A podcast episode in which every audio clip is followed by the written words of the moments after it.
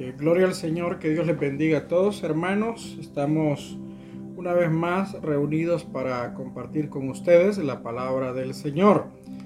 Quiero invitarles a que busquen en sus Biblias el capítulo número 43 del libro de Isaías.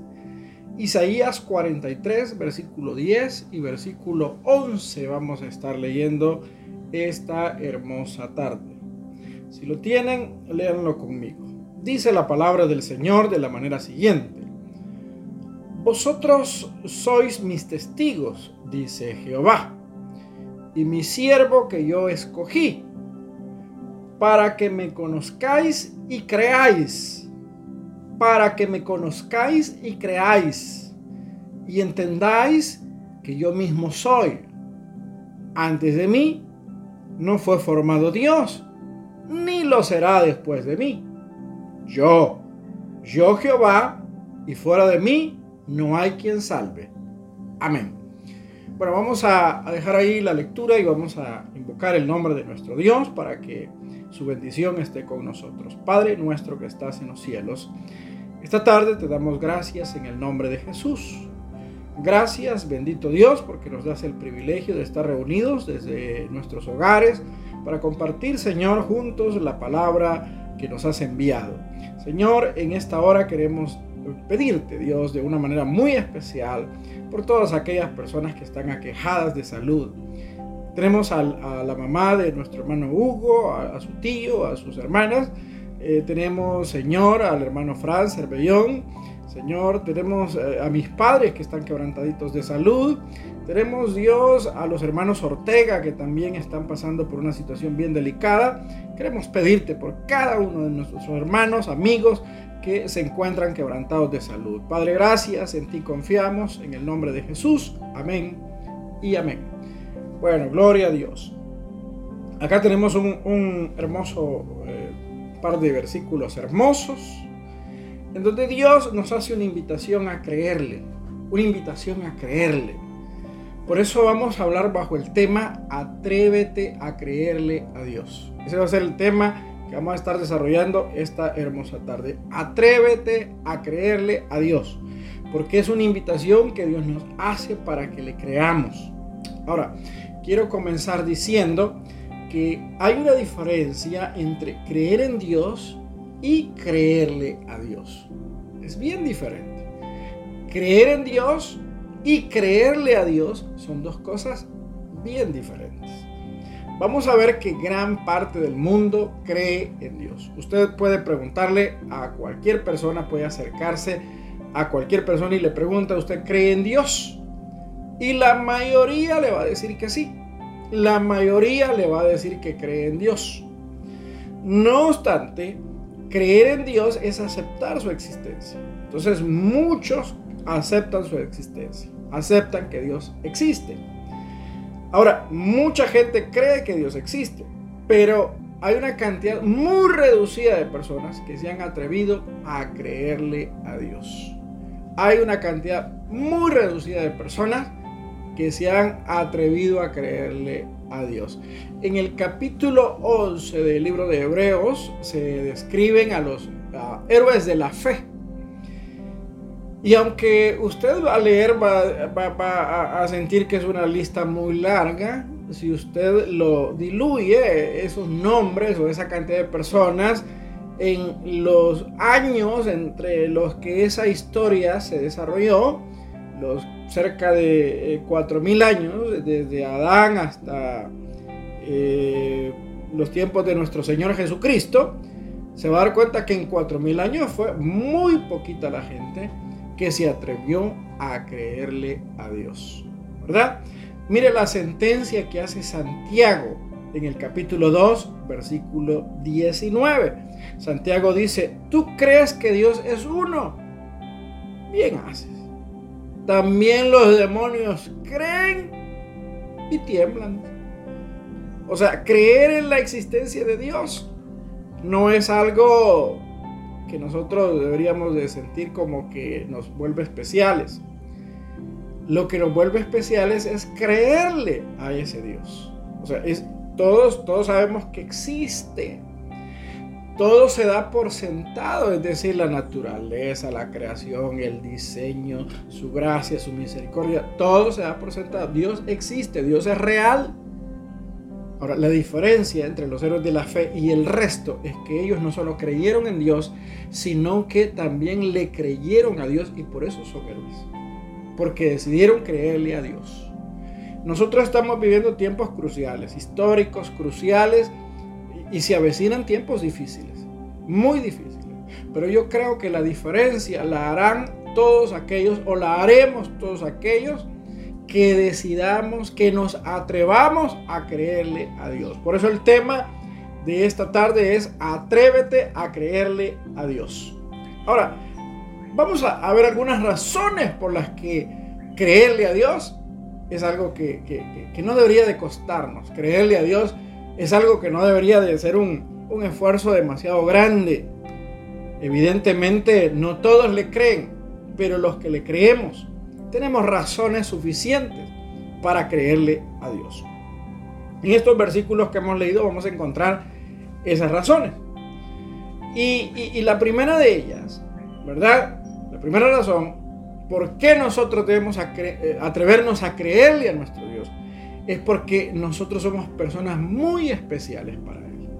Somos personas muy especiales. ¿Por qué debo de atreverme a creerle a Dios? ¿Por qué debo de creerle a Dios? Porque yo soy una persona muy especial para ese Dios. Mire lo que dice el versículo 10 en su primera parte.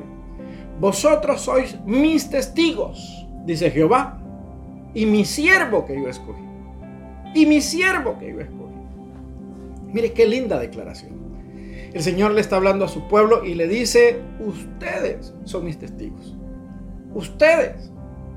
Yo los escogí a ustedes para que den testimonio de mi nombre. Yo los escogí a ustedes para que ustedes me sirvan como un pueblo que testifica de mí.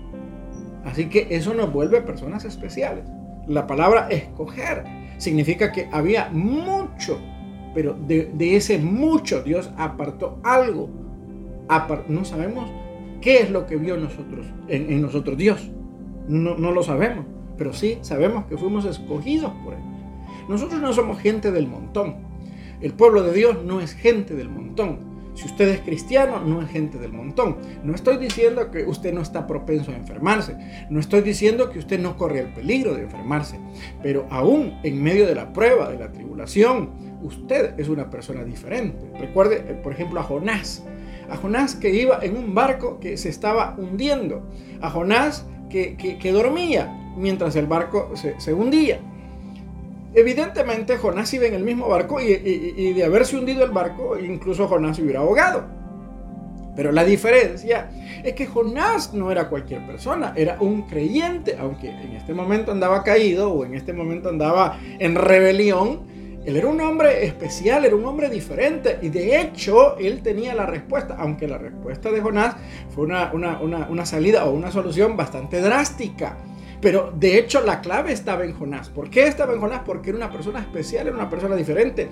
Si bien la, salida de Jonás fue drástica, no, fue fatal, porque Dios, a pesar de que el hombre fue tragado por un pez, lo preservó. Pero lo que quiero hacer énfasis es que aunque muchos iban en el barco, Jonás era una persona diferente. Jonás era una persona distinta. Y todos vamos en este barco el barco de la, de la preocupación, el barco de la pandemia, el barco de la enfermedad. Y yo sé que hay muchos cristianos, muchos pastores incluso, que ya están eh, afectados por el coronavirus. Pero eso no significa que el destino de todos ellos tenga que ser igual al, del resto de las personas, ¿verdad? No, no se olvide que nosotros somos un pueblo escogido, somos un pueblo escogido. ¿Y qué significa que hayamos sido escogidos? Significa que somos amados por Dios. E, el día de ayer este, yo veía una fotografía de una niña eh, que me conmovió, una, niña que, evidentemente ha sufrido en la vida por, muchas circunstancias. La cosa es que era una fotografía que me conmovió el alma y yo me puse como eh, en un plan de reclamo, Dios, ¿por qué permites estas cosas? Pero de repente el Espíritu Santo me dijo, ¿y vos crees que Dios no está llorando también con esta fotografía? ¿Y vos crees que Dios no llora cuando las personas sufren? ¿Y vos crees que Dios no sufre cuando nosotros sufrimos? Porque no es culpa de Dios lo que está pasando. No es culpa del Señor que hayan pandemias. No es culpa que hayan terremotos. No es culpa que hayan masacres. No es culpa de Dios. Es culpa del pecado. Y como nosotros elegimos el pecado. Y como nosotros elegimos vivir separados de Dios. Entonces Dios en su voluntad permisiva deja que las cosas sucedan. Pero eso no significa que Dios no sufra. Eso no significa que a Dios no le interese o que no le importe. A Dios le importa. ¿Y sabe por qué le importa? Porque Dios nos ama. Somos amados por Él. ¿Verdad? Y como somos amados por Él, somos sus amigos. ¿Por qué debemos de creerle a Dios? Porque somos sus amigos. Porque somos gente muy especial para Él. Porque somos gente, hermano querido, muy especial para nuestro Dios. Así que atrévase a creerle porque usted es especial para Dios. Atrévase a creerle porque usted es un escogido de Dios. Número dos. Vamos a atrevernos, o por qué debemos atrevernos a creerle a Dios, porque lo conocemos. Porque nosotros, a diferencia del resto, nosotros sí le conocemos.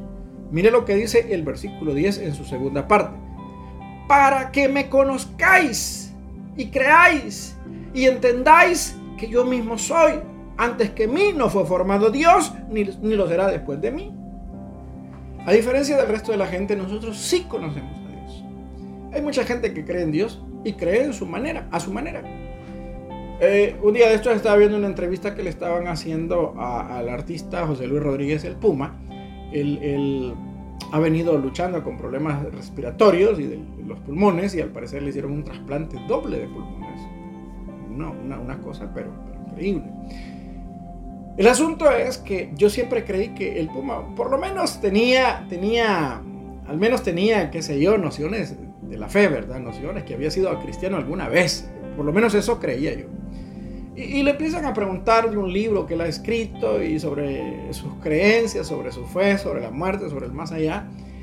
Y empieza el, el individuo a formular una cantidad de locuras en ese su libro una cantidad de locuras, que él dice que es cristiano evangélico, pero que cree en la reencarnación, eh, que, nosotros somos especie de avatares de Dios y, que somos eones y que, que, somos partículas de Dios y que así como salimos un día de Dios, vamos a regresar a Dios porque todos somos Dios y una serie de, de cosas, pero extrañas.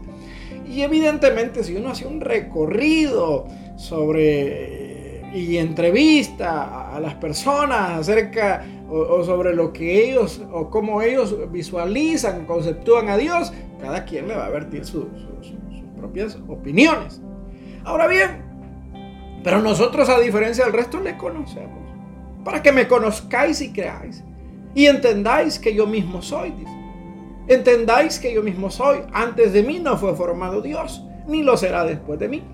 Es decir, nosotros sí sabemos quién es Dios, cómo es Dios, conocemos su naturaleza. Sabemos que nuestro Dios es, ¿por qué nos debemos atrever a creerle a Dios? Porque sabemos que nuestro Dios es poderoso. ¿Cuántos creen que Dios es poderoso? Yo creo que Dios es poderoso. Yo creo que para Dios no hay nada imposible. Él hace salir agua de la roca.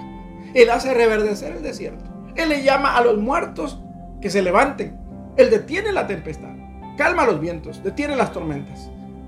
Para Él no hay nada imposible. Yo conozco al Dios a quien alabo, a quien sirvo, y sé que para Dios no hay nada imposible. No hay nada imposible. Conozco no solo su poder, sino que su naturaleza. Su naturaleza, que Él es omnipresente. Él está en todos lados. Ahí donde tú te arrodillas, ahí está Él. Donde dos o tres están reunidos en mi nombre, ahí está nuestro Dios. Nuestro Dios está a nuestro lado. Ahí donde estamos sufriendo, si usted está en un hospital, está en una camilla, si está en el suelo sufriendo en un hospital abandonado, aparentemente abandonado, no se preocupe, Dios está con usted. Dios está con nosotros en los momentos más difíciles. ¿Por qué? Porque yo lo conozco. Conozco que Él es un Dios poderoso, conozco que Él es un Dios omnipresente, conozco que Él es un Dios misericordioso. Dios es misericordioso. Él, él no ha provocado esta pandemia. Él no la ha provocado. Es un insulto creer que esto es provocado por Dios. Dios es un Dios de amor, es un Dios de misericordia. Él es un Dios que quiere que todos procedamos al arrepentimiento. Somos nosotros los rebeldes. Es el ser humano el rebelde, el que no quiere entender, el que no quiere acatar las, instrucciones de Dios, no quiere, no quiere aceptar las condiciones que Dios le pone. Y Dios le pone condiciones porque el estilo de vida que lleva es un estilo de vida autodestructivo. Estamos destruyendo el planeta, estamos destruyendo la naturaleza, nos estamos destruyendo a nosotros mismos, estamos destruyendo a nuestros seres queridos. Y por eso Dios permite este tipo de calamidades. El mundo, eh, eh, el mundo está en, en jaque, está en shock. El mundo entero está en shock, está en jaque. Pero el mundo lo necesitaba. Y vamos, en, un, en una espiral de, de auto, autodestructivo, de destrucción. Y vamos eh, ya probando, miren Costa Rica ya hay repunte. Pero, pero en medio de la pandemia eh, están aceptando que se case hombre con hombre, mujer con mujer. Un día van a empezar a aceptar que se case hombre con chucho, o mujer con chucho, o con cangrejo, no sé. Vamos en una espiral de perdición hacia abajo terrible, queridos. Y Dios tiene que hacer algo. Así como cuando usted llega y pone orden en la casa, encuentra la casa desordenada, encuentra a sus hijos peleando, encuentra gritando. Usted tiene que sacar el cincho y poner orden. Y es lo que Dios está haciendo, está poniendo orden. Dios está poniendo orden. Nosotros lo conocemos, sabemos que Él es bueno y que incluso a veces permite cosas duras, a veces permite cosas difíciles, a veces permite cosas terribles, pero las permite para nuestro bien, porque sabe, así como nuestros padres sabían cuando nos disciplinaban, que un par de correllazos nos iban a calmar.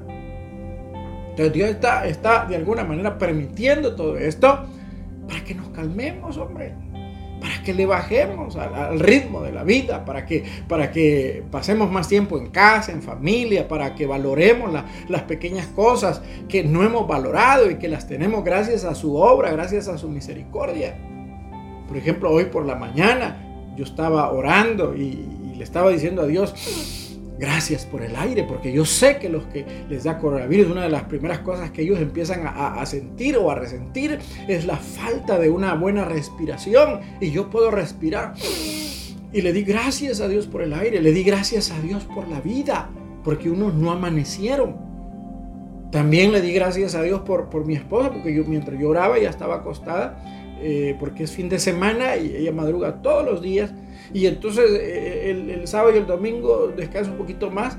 Y, le di gracias a Dios porque ya estaba ya acostadita. No estoy solo. Y me acordé de mis padres y de mis hermanos y de mi familia. Y me di cuenta que soy una persona afortunada que tengo lo necesario para ser feliz, lo necesario. Le di gracias por la congregación, le di gracias por todo, por mis hermanos, por los que me quieren, por los que no me quieren, porque hasta los que no nos quieren nos ayudan. Fíjense que si todo el mundo nos quisiera, fuéramos más desordenados. Pero como sabemos que hay gente que nos tiene en la mira, que anda esperando a ver que tropecemos para, para, para pegarnos un empujoncito más, entonces nos cuidamos. O sea que hasta los que con los que no simpatizamos o no, o no congeniamos, hasta eso son importantes en nuestra vida. Y entonces le di gracias a Dios por todo. Queridos, nosotros tenemos que entender que nos podemos atrever a creerle a Dios porque nosotros le conocemos. Sabemos qué clase de Dios es el que tenemos. Es un Dios bueno, es un Dios misericordioso, amoroso, santo, sabio, poderoso, eterno, glorioso, majestuoso. Eh, nosotros sabemos quién es nuestro Dios. Y número tres, hay que atrevernos a creerle porque Él es el único, el único, el único que en verdad nos puede ayudar. Miren lo que dice el versículo 11. Yo, yo Jehová, y fuera de mí no hay quien salve. Fuera de mí no hay quien salve. La escritura dice que toda buena dádiva y todo don perfecto proviene del Padre o desciende del Padre de las luces en el cual no hay sombra de variación. ¿Qué significa eso? Que todo lo bueno, en medio de la pandemia, tenemos gente que está en primera línea, eh, médicos, enfermeras, policías, eh, personal de limpieza. En medio de la pandemia, eh, por ejemplo en Merea, nosotros también tenemos personal de primera línea, ¿verdad? finanzas, este, la gente del equipo de alabanza, el equipo de, Escuela Bíblica al Aire, ¿verdad? Que, estos chicos nos están colaborando.